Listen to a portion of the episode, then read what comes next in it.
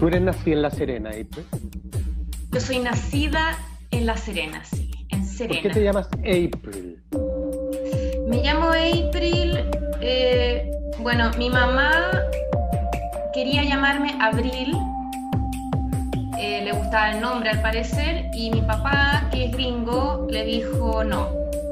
No, le dijo. No, April. Y- Pero yo no sé por qué a mi mamá le gustaba el nombre Abril. Pero en un comienzo, esa fue como la historia. ¿Y tus hermanos cómo se llaman? Mi hermano se llama Pablo. Fome, po, ¿no? ¿Y no tiene nombre gringo? No, es que mi, bueno, mi hermano es eh, medio hermano de parte de madre, pero distinto padre. O sea, padre chileno. Padre chileno, claro. Mi hermano es Pablo Díaz González y yo soy April Gregory González. Ya. ¿Y el señor eh, Gregory tiene otros hijos? No, yo soy la única hija de mi padre, Brooke. Brooke se llama. Brooke, como la Brooke Shields. Pero es el nombre de mujer entonces. Es un nombre unisex. Sí. April, ¿cómo llegó tu papá a Chile a hacer qué? Mi viejo llegó como en los 80. Eh, él, bueno, estaba viviendo en Estados Unidos, estaba trabajando como de profesor en física, eh, terminado su doctorado y todo, y mm, él siempre comenta que le dio como una crisis y de repente como que se aburrió de enseñar y él quería como la física aplicada, como la física práctica. Entonces dejó todo, dejó una polola, dejó su pega y se vino a Chile al Observatorio Tololo, eh, que está en la cuarta, y ahí postuló para ser físico óptico eh, y asistir a, a los ingenieros en, en los observatorios, en los telescopios. Y así llegó acá. A ¿Y a tu mami la conoció? ¿Ah? A tu, a tu mami la conoció en Serena, La Serena. Serena. ¿Por qué Mi le dicen Serena? Porque, ¿para qué decirla si se entiende? Somos flojos, somos apapallados. Eh, mi vieja trabajaba en ese tiempo de secretaria en el recinto Tololo. Eh, bueno, mi vieja era profe de inglés, entonces ella aprendió inglés desde, bueno, de- desde chica al parecer con la radio, como cantando canciones en inglés. Y, entonces tenía esta pega de, de secretaria y conoció a mi papá porque, bueno, mi viejo lo único que se trajo al parecer fue un, su piano de media cola, eh, que se la trajo en barco. Entonces él iba todos los días a la oficina donde estaba mi mamá a preguntarle si había llegado el pianito. Y bueno, y mi vieja chata con este gringo que le, que le hinchaba todos los días por el piano, y ahí se hicieron amigos. Y bueno, me imagino que para mi papá, mi mamá debe haber sido como algo así bien novedoso, porque mi vieja tenía un grupo folclórico que se llamaba Paicabí, eh, cantaba, tocaba guitarra, entonces ahí se hicieron amigos y pareja, y ahí nací yo. Dentro del matrimonio, supongo. Nací... fuera del- Bueno, es que claro, en esa época mi vieja era casada, entonces después se separó, entonces después se tuvieron que casar como en el Valle de Elqui, porque no se podían casar como en el mismo lugar, y después hubo como otra especie de matrimonio en Estados Unidos, y ahí mi vieja aparece full guata. Mira. Pero, pero creo que nací dentro del matrimonio, sí. ¿Y viviste toda tu vida en Serena? No, eh, estuve, mm, bueno, mi papá, su pega bien soñada que le permitía cada siete años pegarse un sabático. Entonces, yo a los cuatro años viví en Escocia, en Edimburgo, y eh, a los 14 años viví en Boston, que es la ciudad oriunda de mi papá. Qué bonito, oye. donde él vino, sí, hermoso. Me hubiese encantado pegarme más sabático, pero ahí estaba en la U, entonces era difícil. Y, la cosa artística te venía de chiquitita? Porque con una mamá que cantaba, tenía grupo folclórico y todas esas cosas. Sí, yo diría que desde chica, bueno, mi, mi, papá también es bien artista, a pesar de ser físico, pinta, acuarela, toca piano desde chico, y mi vieja también, además de ser folclorista, también estuvo en el grupo de teatro, en el grupo de teatro universitario, en ese tiempo que era la Chile sede La Serena, eh, ganó premio y todo, actriz de carácter. Eh, y bueno, yo desde chica, por ejemplo, me acuerdo que mi mamá me tenía una bolsa de ropa usada que compró en Escocia. Y bueno, y la ropa americana ya era increíble, entonces yo tenía como unos gorritos como de terciopelo, como así, ropa como de señora. y bueno, entonces yo me, me, vestía, me disfrazaba, me encantaba eso. Y, y bueno, también vi mucho teatro eh, ópera, ballet, como mi familia igual en ese sentido me, me, abrió mucho ese mundo y entonces sí, fue como, fue como bien chica mi, cuando decidí estudiar teatro, porque me acuerdo que, mm, bueno, mi, primer, mi primera carrera que quise estudiar, yo quería ser presidenta del mundo. Y, y un compañero se burló de mí porque me dijo que esa carrera no existía. Entonces, de ahí yo dije, ya, pero ¿y qué puedo estudiar? ¿Qué puedo ser? Claro, ¿qué puedo estudiar para hacer todas las carreras? Teatro. y ahí fue. ya, pero tú no entraste directo a teatro, te, hiciste otra carrera antes. Sí, pues bueno, me di una vuelta bien larga porque mi mamá me prohibió estudiar teatro en Chile. Entonces... Pero te, pero, te dejaba que fuera en otro lugar del mundo. Claro, intenté, intenté postular en Estados Unidos y no quedé. O sea, postulé a solo una escuela, súper polla. Tenía 17 años cuando salí de cuarto medio. Me fui a una, postulé a una escuela que se llama Emerson College, que está en Boston, Em, cuando llegué a la audición habían como 20... ¿Fuiste a audicionar allá? Sí, audicioné con un monólogo como de una loca, que veía como mosquitos.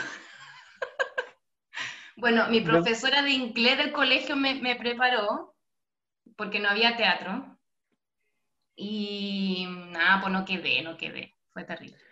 ¿Pero de qué monólogo era ese? ¿De dónde salió ese monólogo?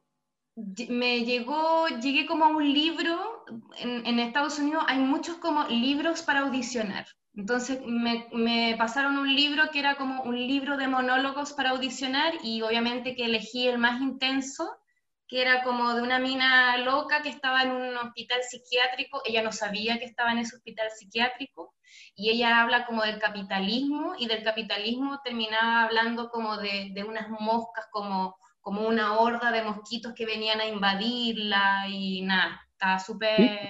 Pero a ver, ¿y te acuerdas de algún pedazo de ese monólogo? No, no, nada. ¿Y te acuerdas? No, no me acuerdo nada, absolutamente nada, no, no. No, fue hace mil años fue hace mil años, me preparó esta profe de inglés, de hecho fui, eh, fui con vestuario, pero no puesto, lo tenía en un bolso, y cuando caché que todas las personas estaban con ropa de calle, como que nada, escondí como, escondí el vestuario, no me lo puse, como de vergüenza. ¿Cómo era el vestuario? No me digas que era un enagua porque me mato. Era como, sí, era como un, o un enagua o un vestido grande. Pero, y obvio que iba a ser la loca como con el pelo chascón y como con el maquillaje corrido y todo, porque era yo cero referente en ese minuto, pero bueno, pero no quedé y entonces ahí no sabía qué hacer con mi vida y entré, bueno, era tan... Pero, te, pero April, ¿te dio pena no quedar? O sea, para mí ahí como que el sueño del teatro se había acabado. ¿Lloraste? lloré, lloré, mm, lloré y aparte porque sentí que como que de ahí yo no sabía qué hacer, no sabía qué iba a venir, no sabía el futuro, si es que no era en Chile, tampoco, tampoco la posibilidad de volver a postular, o sea, había que volver a dar además los SATs, que yo los vine a dar en el nido de águila en esa época. Eh, todo era un trámite. El SATs eran como la, la PAA de, de Gringolandia, que te pedían el puntaje y la audición. Entonces yo por puntaje quedé en, en la universidad, me ofrecieron carrera de radio, de periodismo, de otras cosas, pero no se podía estudiar teatro. Entonces, y no se podía volver a postular. Entonces era ya... Eh, el fin. El fin. Para mí era el fin. El fin dije, bueno, acá llegó nomás. ¿Ahora qué hago?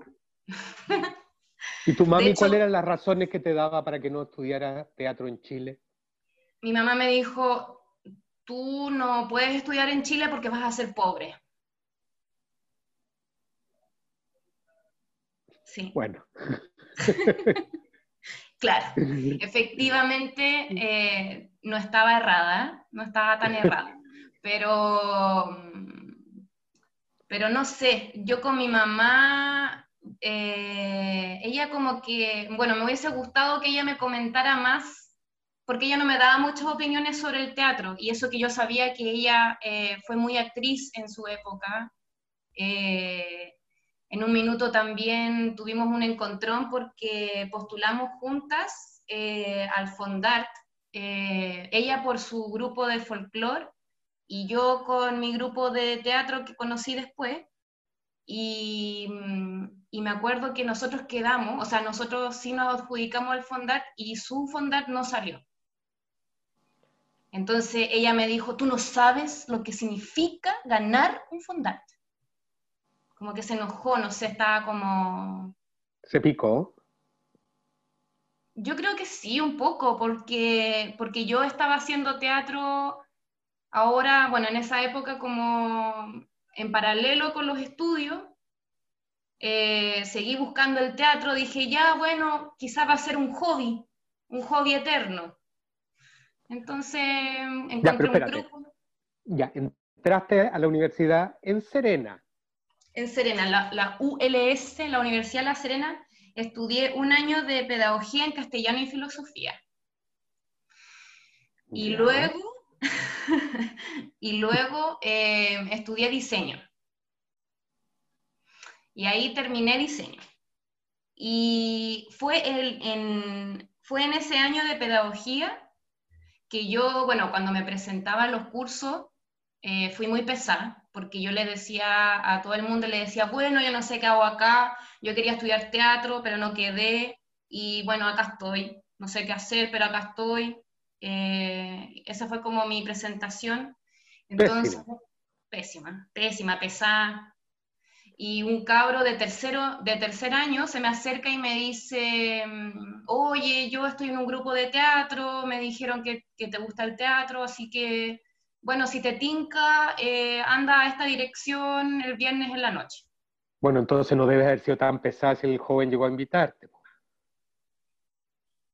O sea, e, él no me conocía nada y yo en ese minuto también pensé que quizás me estaba como engatusando porque era como viernes, viernes como a las nueve de la noche, o sea, era tarde.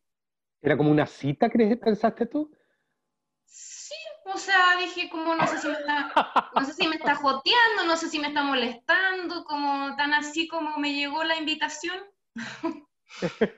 y bueno, además de, además de haber sido pesada en esa época, en ese momento, yo igual era muy polla. Como que era muy distinta a lo que soy ahora, ponte tú. Pero era muy tímida, entonces como que la, tenía mucho miedo, pero fui. Fui porque mi, mis ganas de hacer teatro eran más grandes que mi miedo. Y ahí llegué al grupo Alexos Costa, em, que se llama Alexos Costa por un cabro em, que se llamaba, o apellido Costa, que había muerto de cáncer, entonces el grupo de teatro le, lo nombró como en honor a él. Eh, y el director era un profe de historia, si no me equivoco, del Liceo de Hombres de Serena, del Liceo Gregorio Cordobés. Y él tenía este grupo de teatro con el que ensayaba en su casa, eh, tenía él un radier en, el patio trasero y para entrar tú tenías que traer sillas. Sillas como de plástico, o sea, cualquier silla que uno tuviese, ese era como el requisito. ¿Y la silla se quedaba ahí para siempre o tú te devolvías con tu silla? No, no, la silla se quedaba ahí porque él estaba armando su teatro, entonces él tenía el radier pero faltaba las sillas de público. Las butacas. Las butacas. Entonces, al tiro me odiaron porque mm, yo cuando le comenté a mi mamá, eh, como de este prerequisito, yo, yo, no me acuerdo mucho de esto, pero mi mamá parece que llegó como con seis sillas, ponte tú, como seis sillas compradas de plástico. Entonces al tiro como que me odiaron porque yo era... pero él hacía todo mal. porque yo llegué como sobrada gringa y como con mil sillas. Pero nada, pues era con el afán de ayudar y, y, de ser parte. Y bueno, ahí estuve como dos Pero no, Cuéntame cómo fue ese primer día.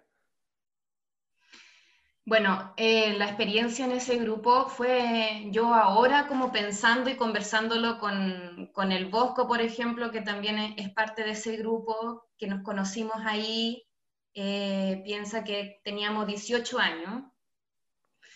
Y mm, era fuerte, fue fuerte. Eh, yo siento que nos traumaron un poquito y ahora nos, nos estamos dando cuenta de las cosas que nos hacían hacer eh, por ejemplo, el profe nos decía que la, bueno, la primera regla del teatro es que no se puede decir que no. Entonces, a todo había que decirle que sí. Entonces nos hacían unos training eh, muy desgastantes y me acuerdo que un día nos hicieron training de besos. Fila de mujeres, fila de hombres, y yo tenía que darle un beso a un hombre, después cambio, beso a otro, cambio, mientras este director sentado como con lente oscuro así, mirando, y él daba las indicaciones y él decía, eh, ahora un beso tierno, ahora un beso romántico, eh, ahora no sé, un beso con rabia. y bueno, y uno como no podía decir que no, lo hacía todo. Y... Mm, pero cuando, claro, cuando yo llegué, primero solamente ensayé con este compañero de tercer año. Eh, hicimos Oficio de Tinieblas. La obra Oficio de Tinieblas. De Morales, José Ricardo Morales. Sí.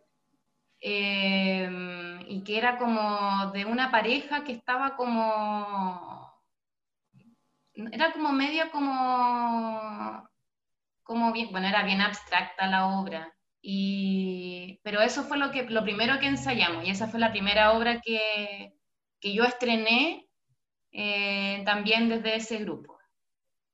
Creo que la estrenamos ahí mismo en el patio y después fuimos como a un pub también.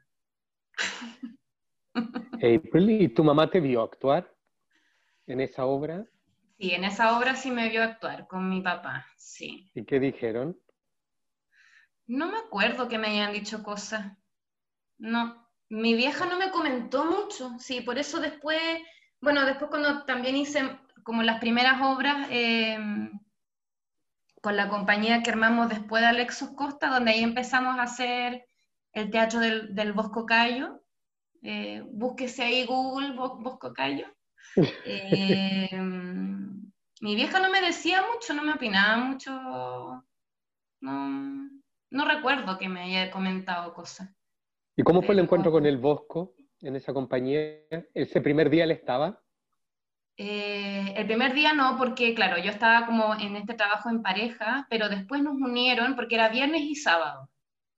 Entonces yo al comienzo conocí al Bosco como, como parte de este grupo que me tenían mala, porque yo era como la gringa, eh, cuica seguramente, entonces, de hecho se burlaban de mí, como cuando yo hacía training con ellos y yo como que me estiraba y, y me acuerdo como que había mucha risa, yo no entendía que era como hacia mí, pero después sí me confesaron de que, de que me hacían bullying interno. Y bueno, Bosco Cayo, eh, yo lo conocí, cuando lo conocí, eh, yo lo vi actuando en La Recoba, Oye, esta historia no le va a gustar, pero la voy a contar. ¿Cuál es la cuenta? Me la cuenta. La Recoba es el eh, mercado de, Serena. La Recoba es un patrimonio, sí, donde está la feria, donde venden las papayas y las cosas, y tiene como dos pisos, como un edificio colonial. Ya, y yo un día estaba caminando por ahí con un pololo y, mm, de esa época, y estaban dando Romeo y Julieta en la, en, la Recoba. Bosco era Romeo. Y mm, luego yo además ese año estaba haciendo la, mm, estaba en el preuniversitario, ponte tú, y me acuerdo que entré y lo vi, vi al Bosco. Y yo dije, uy, es el mismo que, que actuaba Romeo y Julieta y la cuestión, y yo quiero hacer teatro. Si para mí siempre era como buscando ahí algo. Entonces me acerqué a él, me acuerdo, y le dije, oye, yo te vi en una obra en la Recoba y, y nada, me, me, gustó mucho lo que hicieron y no sé qué. La, y, y, el Bosco como que me miró y se dio vuelta. Y no, y no me dijo nada, me dejó, me dejó así parar y, y, no me respondió nada. Bueno, después supe que el Bosco era muy tímido. Entonces, eh, bueno, acto después, eh, cuando llegué a esta casa de Alexos Costa, eh, era el grupo de la Romeo y Julieta, era el mismo grupo. Entonces, sin, querer, llegué, llegué ahí al grupo donde estaba Bosco Cayo y, y los demás. Entonces, bueno, y ahí hicimos una versión también del toro por las astas. Le pusimos seda y dolor. ¿Y por qué le pusieron seda y dolor? No sé, todo era tan cursi en esa época. y yo hacía una vieja y, me acuerdo que con un cigarro y me puse como unos globos de agua como para agrandarme las pechugas con una en agua y después hacía una de las, parece que hacía una de, de, las prostitutas como en la obra, y bueno, no, no, sé si nuestra versión era muy fiel al original. A Don Juan. Eh, de Don Juan. Eh, pero me acuerdo que hacía de una prostituta porque después había una escena de pelea, obvio.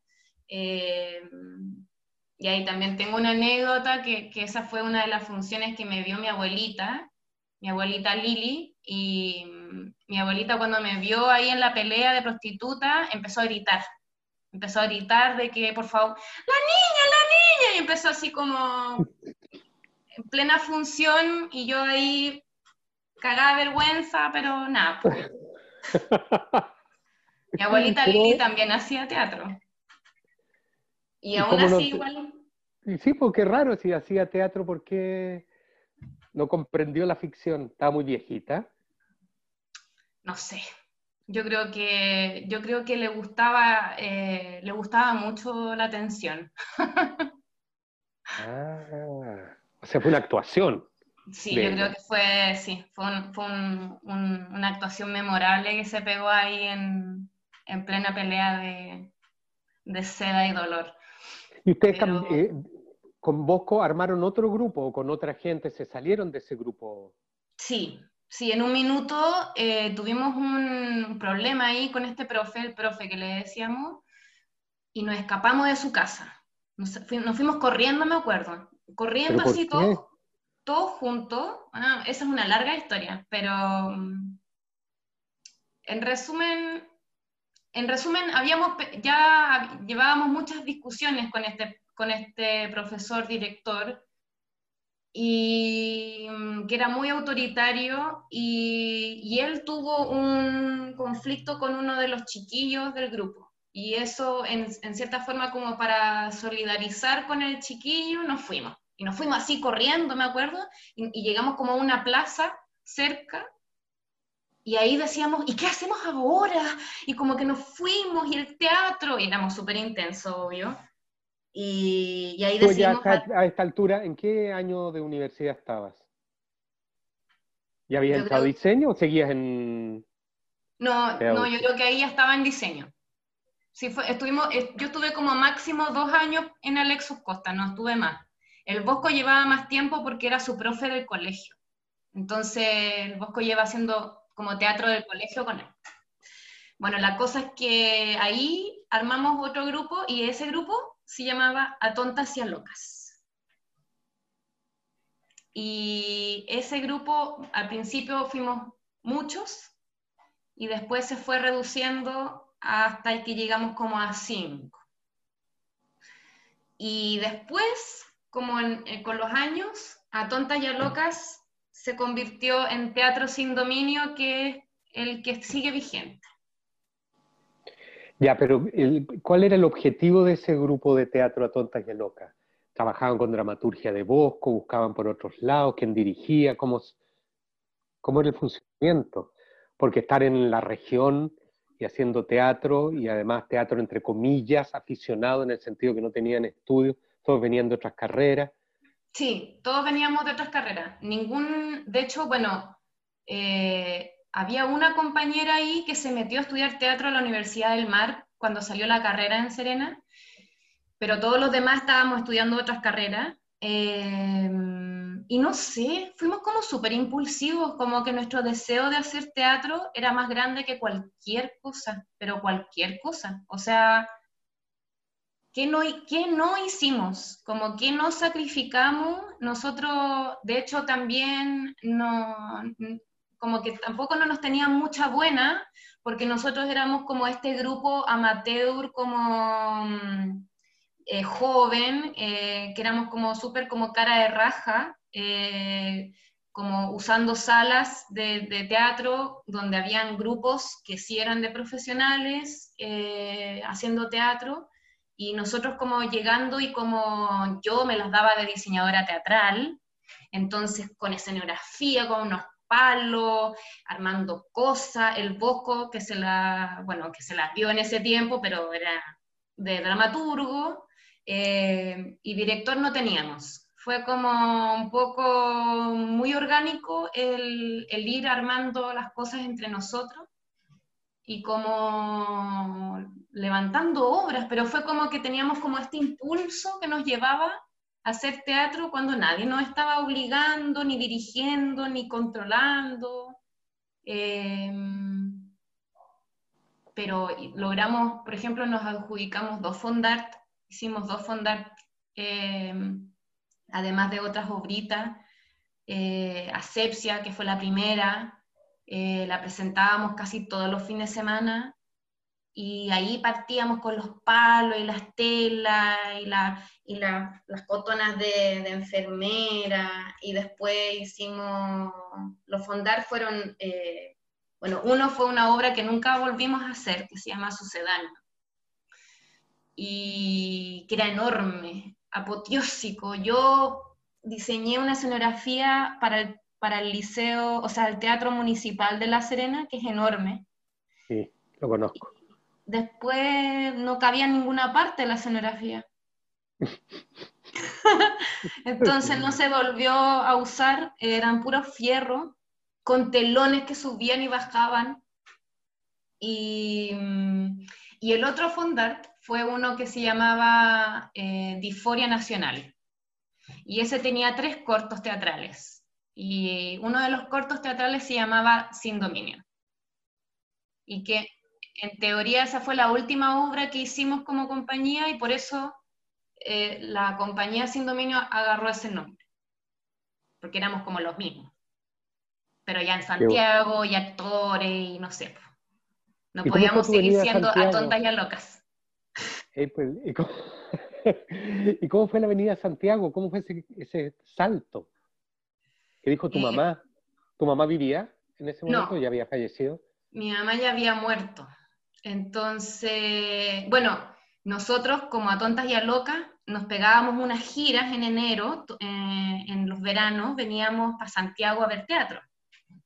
Y entonces, como éramos tan Mateo, tan, tan pollo, y como, imagínate un grupo de serenenses y arrendábamos una- un departamento o nos conseguíamos como alojamiento en alguna casa y andábamos siempre a pie, porque nos daba miedo andar en micro, andar en metro, entonces andábamos en pie, íbamos a Matucana, eh, ahí vimos mano de obra, eh, vimos la tercera obra en, La Mayor, eh, bueno, Historia de la Sangre también vimos, eh, bueno, y todo a pie. Y, ahí, la Avenida Santiago fue gracias a Bosco, porque, bueno, Bosco terminó psicología y postuló a la católica. Entonces, eh, él me dice, oye, bueno, hay una forma de postular ya egresado de carrera tradicional, no tenéis que dar la PSU, nosotros éramos generación PA, eh, así que inténtalo. Y claro, mi vieja ya había muerto, ya había terminado mi carrera de diseño, nuevamente no sabía bien qué hacer y le dije a mi papá, voy a estudiar teatro, o sea, quiero estudiar teatro, ayúdame. Y me dijo, sí, está bien. Igual mi papá siempre era muy pro de invertir en la educación, entonces como no era un tema de Lucas, sino que en verdad fue mi mamá la que me frenó como estudiar acá. Y ahora que no estaba, dije, bueno, lo, lo volví a intentar y, y mi papá no me dijo nada, entonces postulé ¿Y diste examen de admisión? y claro, dimos la prueba especial eh, con otra compañera que después ella eh, que quedó en La Mancha, con la Angélica Tapia. Y, y ahí quedé, quedé en la católica. Y yo, bueno, yo soñaba con quedar en la católica porque yo había ido a visitar al Bosco eh, y conocí el campus y no lo podía creer, no lo podía creer, encontraba que el campo oriente era hermoso, igual me recordaba como mm, levemente algunas arquitecturas bostonianas que, que amaba tanto, de ladrillo y antigüedad. Y, y sí, yo soñé, yo soñé, yo dije, agarré como uno de estos coquitos de palmera, me acuerdo, esperando ahí en, en el patio como que el bosco terminara, no sé qué estaba haciendo. Y pedí, pedí, me acuerdo, dije, qué sueño sería estudiar acá. Ah, bueno, también ¿Y a, uno del, ¿y a quién le de los- pediste? ¿Ah? ¿A quién le pediste? A la vida, ¿Ya? No Al sé. coquito. al coquito, sí, me acuerdo, al coquito. Eh, una de las razones también por la que quería estudiar mucho en, en la católica eh, era porque estaba Guillermo Ganga. Que Guillermo Ganga fue un gran factor para mí también para, para estudiar, o sea, mi selección de escuelas, porque yo postulé a la mayor y a la católica. Ambas hacía clases Guillermo Ganga. porque al, él eh, lo conocimos que vino a hacer como un, hizo como un taller de diseño teatral en Coquimbo. Entonces ahí yo lo conocí. Y él fue tan simpático con nosotros, después, de hecho, se juntaba con nosotros, nosotros lo citábamos a reuniones a veces como para que nos guiara, nos diera ideas. Y él fue tan generoso desde el comienzo, es tan bacán él, yo lo, lo admiro, lo estimo mucho. Entonces, cuando caché que enseñaba diseño en la católica, yo dije, pero es que yo tengo que estar ahí. O sea, o si no la mayor, que también e- enseñaba él. Yo obviamente bien polla y ahí bien mm, peco de, de ignorante también porque yo no investigué como quién era quién, los profes, como yo no, yo era como un poco como impulsiva en ese sentido, como que si el Bosco me dijo postula acá, yo dije, ah, ya acá, y caché Guillermo Ganga y eso fue. Ese fue mi criterio. Y el coquito, y, y- y el edificio. ¿Y cómo fue la entrada? O sea, cuando empezaste a, estudiar teatro, ¿era lo que tú te imaginabas? ¿Lo que habías fantaseado? Porque tú ya traías una práctica de años de hacer teatro en Serena. Eh, la verdad es que yo no me imaginaba cómo iba a ser estudiar teatro, pero lo que sí me imaginaba era que en algún minuto yo iba a salir y iba a decir, ahora sí, ahora soy actriz. y eso nunca llegó. O sea, esa sensación nunca en verdad fue tan así. Pero yo no tenía idea lo que iba con estudiar teatro. No. Como no conocía a nadie que había estudiado teatro en la católica, no sabía como que tenía estos tres ramos como práctico, no sabía de teoría teatral nada, o sea, nosotros, no, nosotros hacíamos teatro nomás, pero no teníamos nombre a lo que le hacíamos, no, no como contemporáneo o estilos o qué sé yo, nada, no, nada, cero teoría, palabra. Eh, y a mí, bueno, a mí siempre también me, me, molestaban porque yo no sabía de directores, de actrices, de actores, porque yo, por ejemplo, veía poco, poca televisión nacional, entonces no me, no me conocía los nombres de, de, la gente como famosa chilena. Y nada, pues no sabía nada. Pero, pero mis ganas como de tener ese título eh, era un motor enorme para mí desde primer año. Como yo estaba determinada en terminar en cuatro años para después hacer teatro. ¿Y lo lograste, terminar en cuatro años? Y lo logré, sí, lo logré. Sí, además que como yo había estudiado diseño, por ejemplo, me convalidaron muchos ramos, eh, como de los ramos, eh, como la católica te pide como hacer una especie como de minor, y yo todo eso lo convalidé, entonces tenía tiempo y ahí me tomé todos los electivos que pude de teatro y complementando teatro, teatro, teatro, teatro y terminé en cuatro años. Sí. ¿Y cómo te iba? Yo siento que me iba regular. Nunca me destaqué como yo quería. Em, yo era como del 5-6. Me carga la, la nota 5-6. ¿Qué significa? Igual en, en, diseño, en diseño como que ya venía con ese entrenamiento porque de repente te ponían eh, un 2-3. y de repente te ponían un 3-1 o un 4-3. ¿Qué es eso? Bueno, entonces sí, era como, yo era como el 5-6. 5-6, 5-7. ¿Y algún proceso en actuación que te haya, que te haya dejado más contenta que otro? Eh, bueno, yo digo, yo siempre digo que tuve tres profes que me marcaron en la escuela. Eh, la primera experiencia fue con la Manuela Infante, contemporáneo. Era contemporáneo. Y hicimos un examen. Em, fue como un examen grupal que lo inventamos entre nosotros como, y tenía mil mundos, como había un mundo de boxeo, había un mundo como de premiación, había un mundo como de unos científicos, eh, pero fue todo como una estructura que nosotros fuimos diseñando eh, con puros ejercicios que íbamos haciendo con la Manuela, y después la Manuela como que dirigió todo esto, y como que lo armó. Eh, y fue hermoso, porque porque ella nos hizo sentir, bueno, más que sentir, pero ella nos hizo ver que todo sirve, eh, que esto del teatro contemporáneo es algo que uno arma, como que uno, uno, uno, parte con una idea, una fórmula, y nada, ella me inspiró mucho. Era además muy inteligente. ¿En qué eh, año te tocó ella? Ya me tocó en el primer semestre de contemporáneo y eso fue tercero. Primer semestre de tercer año. Sí. Sí, y luego la...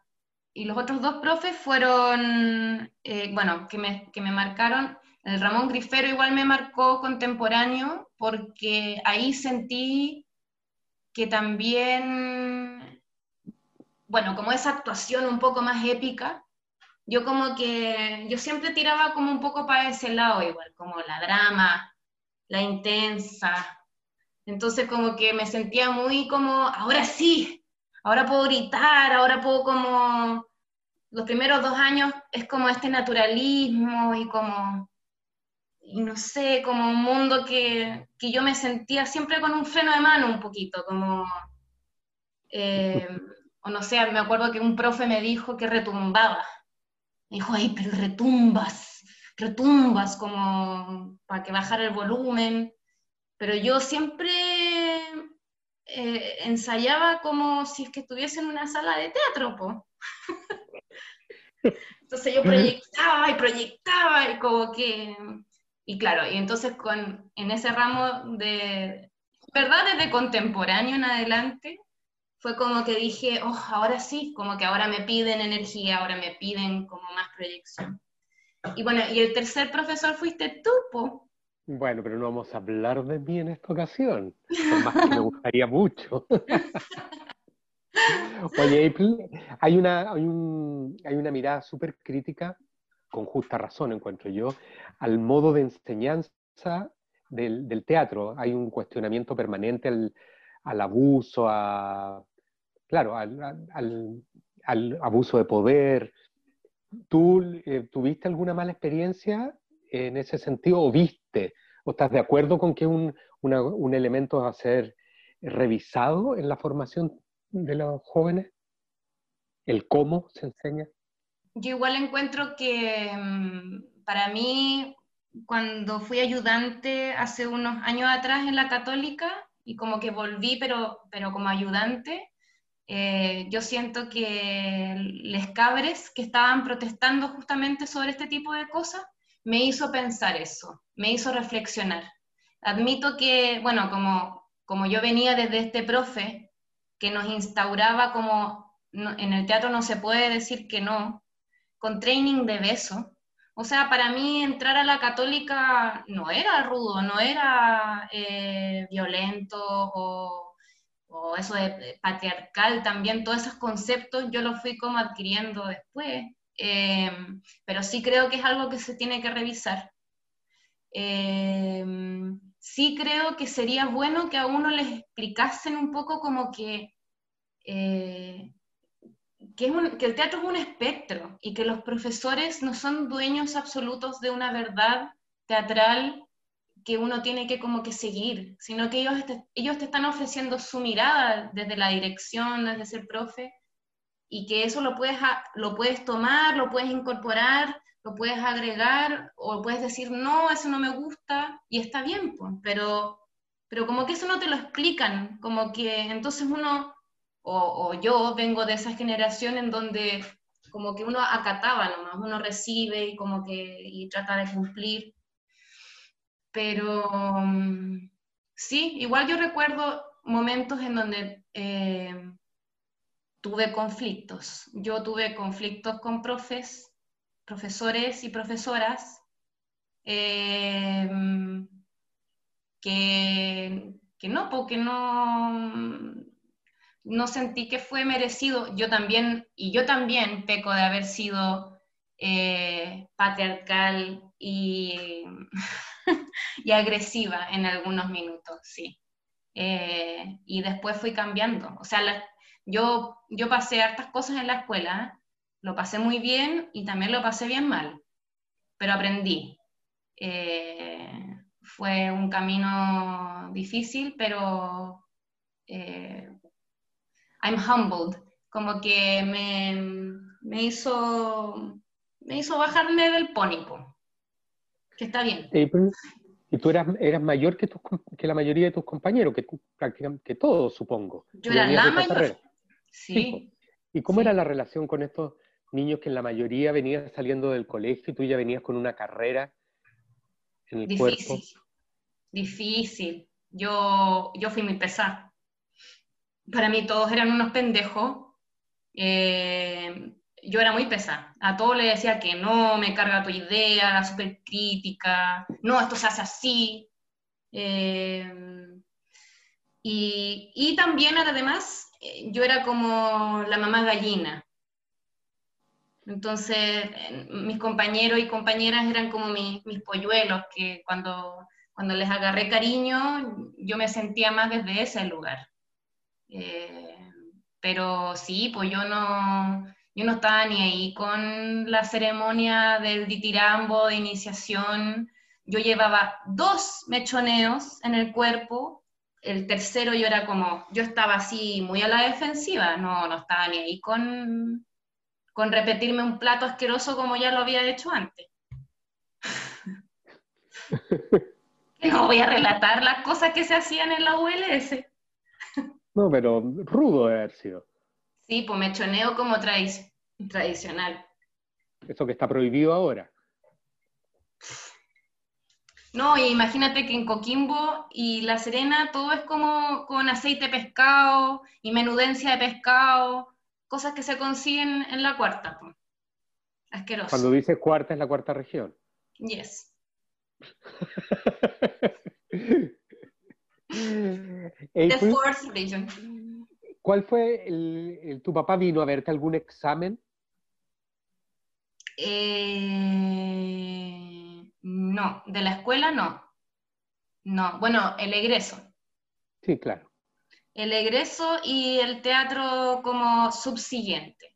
Pero mi familia que me vino a ver como en la escuela era la familia escogida, que le digo yo. Eh, que fueron estos amigos y amigas que yo armé en Serena y que también cuando murió mi vieja fueron como mi, mi pilar, mi, mis mamis, mis papis escogidos, y ellos me iban a ver.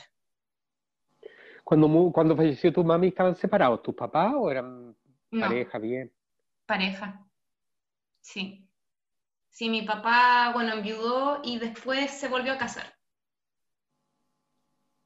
¿Y, ahí ¿Y ahí eso coincidió con venirte a Santiago? No, cuando yo ya, cuando yo estaba en Santiago, mi papá se casó que pasaron como dos años. Oye, y la llegada, tu salida del teatro, tú eres una actriz joven, joven por lo menos, que no, lleva tanta, tanta, tanta, tantos años egresada, digamos. ¿Cuántos años que egresaste? ¿Seis años? ¿Siete? ¿Cuándo eh, egresaste? Desde el 2012. 2012, ocho años.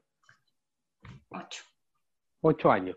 Pero tú has tenido mucho trabajo y una de tus características es que has trabajado en distintas cosas, pero particularmente con la compañía ¿Cómo fue la llegada a ese grupo humano? Porque era un grupo que existía antes de ti. Sí, sí, existía desde el 2011. Eh, yo creo, bueno, me, como que me invitaron. Bueno, ahí también yo creo que gracias a Bosco, que quizás me recomendó, creo, espero, Em, pero me invitaron porque, bueno, no sé por qué, pero era para ser limítrofe. Bueno, te invitaron por buena actriz, supongo. Sí, supongo, pero es que hay tantas buenas actrices, no sé, bueno, fue una suerte, una fortuna. Em, pero eh, yo creo, bueno, yo creo que fue porque el Bosco me conocía y me da, como que me recomendó, sí, yo creo que fue eso. Y, ahí en paralelo también, em, nosotros como que igual tratamos de acordarnos de esa época y nos cuesta como acordarnos, porque también ese fue el mismo año que se sumó el Jaime. Y la ve, Lavero, Lavero, sí. La Vero también se sumó. Y claro, la Vero era compañera del Bosco. Pero es una obra, digamos, inaugural. Si bien es cierto, tenían obra anteriormente en la compañía limitada, pero es una obra que inaugura un grupo humano, por ejemplo. Más o menos. Sí, porque ahí habían, o sea, claro, como, como te decía el Jaime, la Vero y yo éramos nuevos. Y, que nos sumábamos a este grupo que habían hecho Yo te pido por todos los perros de la calle, y, y fue en ese mismo proceso de limítrofe también que se fue como mutando el grupo. Como que ya se había mutado un poco, ya se habían ido algunas personas, pero, pero en el mismo proceso de limítrofe también hubo mutaciones hasta el grupo que estamos ahora. ¿Y cómo, cómo fue ese proceso? ¿De limítrofe? Sí, ¿cómo te sentiste trabajando a ti? Ahí, quiero decir, ¿reconociste algo de lo que tú tuviste en Serena o era otra cosa? Eh, yo creo que, mm, no, yo creo que lo, era muy, o sea, en verdad fue muy parecido lo de Serena, porque también está esta sensación de, bueno, ¿y qué hacemos? ¿Y cómo lo hacemos? Y no hay nadie dirigiendo. Entonces todos aportando un poco. Que también es como la dinámica que uno arma en la escuela, porque en verdad no, no hay un compañero o compañera que diga, yo voy a dirigir, sino que se, se arma siempre en grupo. Entonces, como que para mí esa dinámica ha estado siempre, como que creo que sé trabajar más colaborativamente que con director. como que no sé muy bien la diferencia de eso de la, jerarquía, pero eh, limítrofe fue peludo, fue peludo porque eh, yo no me sentía, yo no entendía en verdad por qué yo iba a ser Gabriela Blas. Yo también incluso pensaba que era un poco como como una, una semi-bull, o sea, no burla a la historia, pero como esta, actriz como media gringa, que como que, que habla a veces medio mal español y haciendo como de una mujer aymara, como que yo me sentía tan alejada también de este personaje, eh, que cuestionaba incluso por qué lo tenía que hacer yo. Como que no entendía eso y, mm, y bueno, pero la experiencia muy bonita que tengo de esa obra es que como yo estaba en esa eh, y no sabía qué hacer, no sabía qué hacer, no sabía cómo actuarlo, cómo armar ese personaje, y tenía muchas escenas con la Vero, que ella era como la paca. Entonces, me fijaba en ella, me fijaba mucho en ella, como que muchas, muchas de los ensayos era mirarla a ella, cómo me actuaba a mí. Entonces decía, voy a empezar a actuar como ella me ve a mí. Y ahí fui armando el personaje. O sea, yo, yo por eso estoy muy agradecida de la Vero, porque la Vero es excelente actriz. Se viene entrevista de Verónica Medel. Y, y, ella me armó el personaje, pues. Sí. Qué lindo. Sí. ¿Ustedes tienen proceso de improvisación o en esa obra por lo menos tuvieron proceso de improvisación? ¿O trabajan eh, sobre el texto que va entregando Bosco? Sí, pues, la improvisación es como de personaje, pero de cómo uno caracteriza, pero no hay improvisación de texto. No. Sí, somos bien fieles al texto. Yo en lo particular soy bien fiel al texto.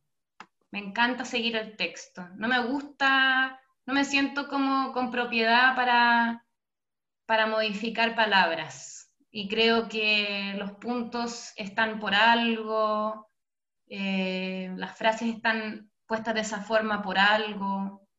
Eh, como que desde ahí yo voy trabajando. Entonces, si bien Mateo es ahí con el texto, desde, bueno, desde limítrofe para adelante. El lugar donde tú estás ahora, April, no físico, sino el lugar en tu carrera artística, es un lugar que tú soñaste, porque tanta persistencia con el teatro en un lugar tan, o sea, como es la región, la provincia, ¿no? Y, ¿Pero estás en el lugar que deseaste? ¿Llegaste a ese lugar? Eh, no, pero está bien. Digo, porque uno tiene estos sueños de lo que es ser actriz.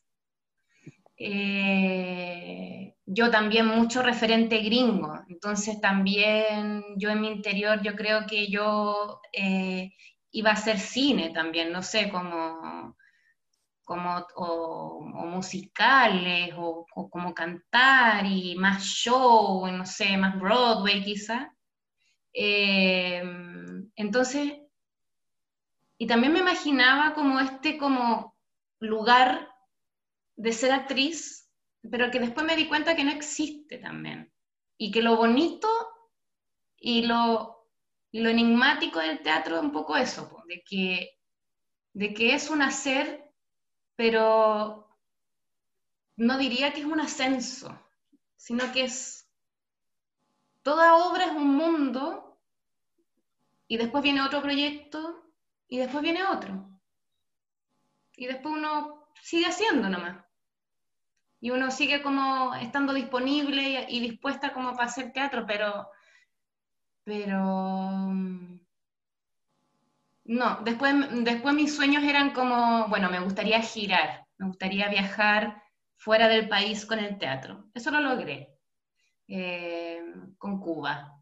Y, y ¿Qué más? Dije, bueno, me gustaría hacer algo audiovisual. También lo he hecho, aunque igual mi sueño es hacer un, largo o algo así, algo, algo cine, aunque creo que no, no funciona mucho en ese mundo.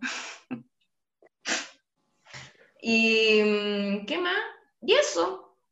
Entonces, de cierta forma, igual como que ya, como que ya cumplí metas pero estar. ¿Cómo te imaginas, cómo te imaginas los 50 años? ¿Yo a los 50? Sí. Eh, haciendo teatro. Sí, pues, me, encantaría llegar hasta bien viejita haciendo teatro. Me encantaría que ya como que...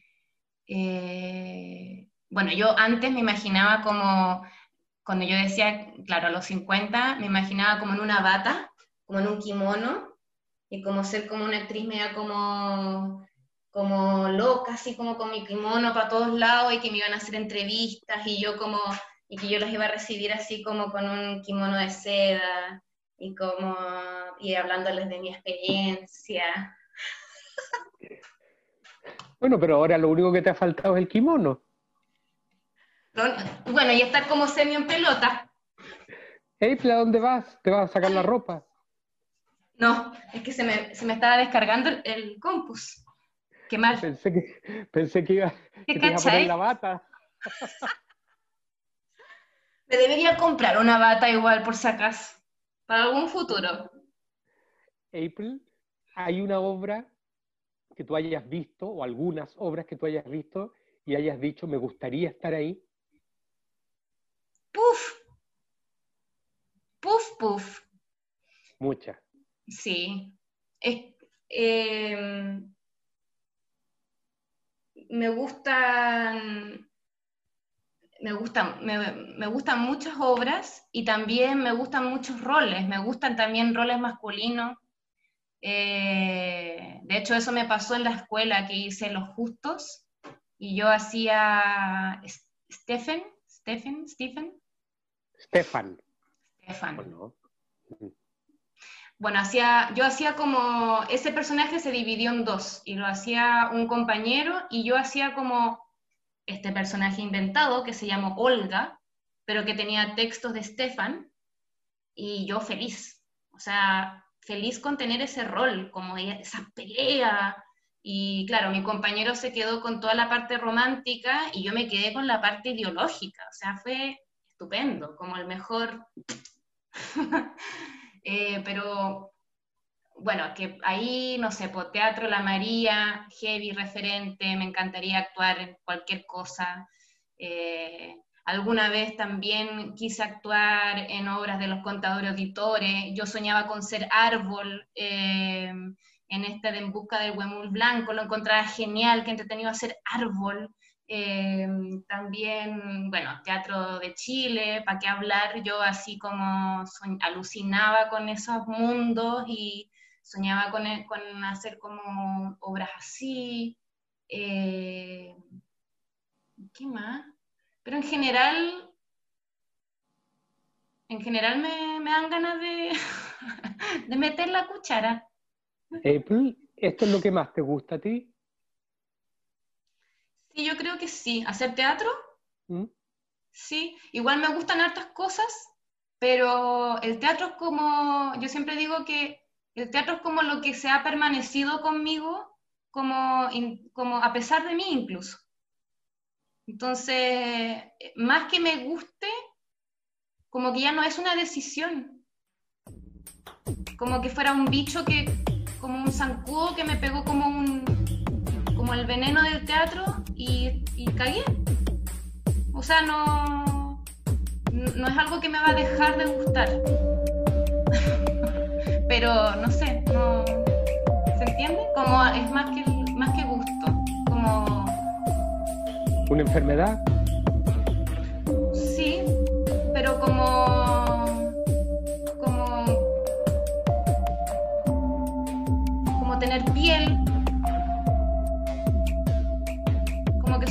que no se... no, como, como, como ser... Eh, heterosexual o homosexual no es algo que se elige. Una condición.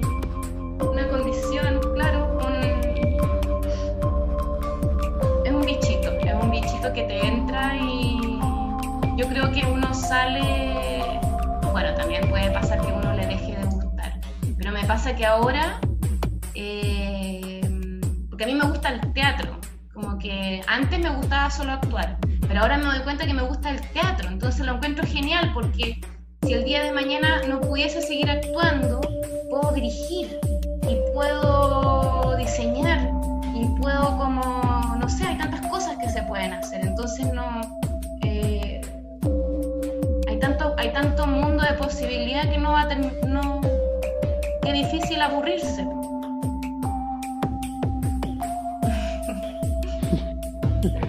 Muchas gracias.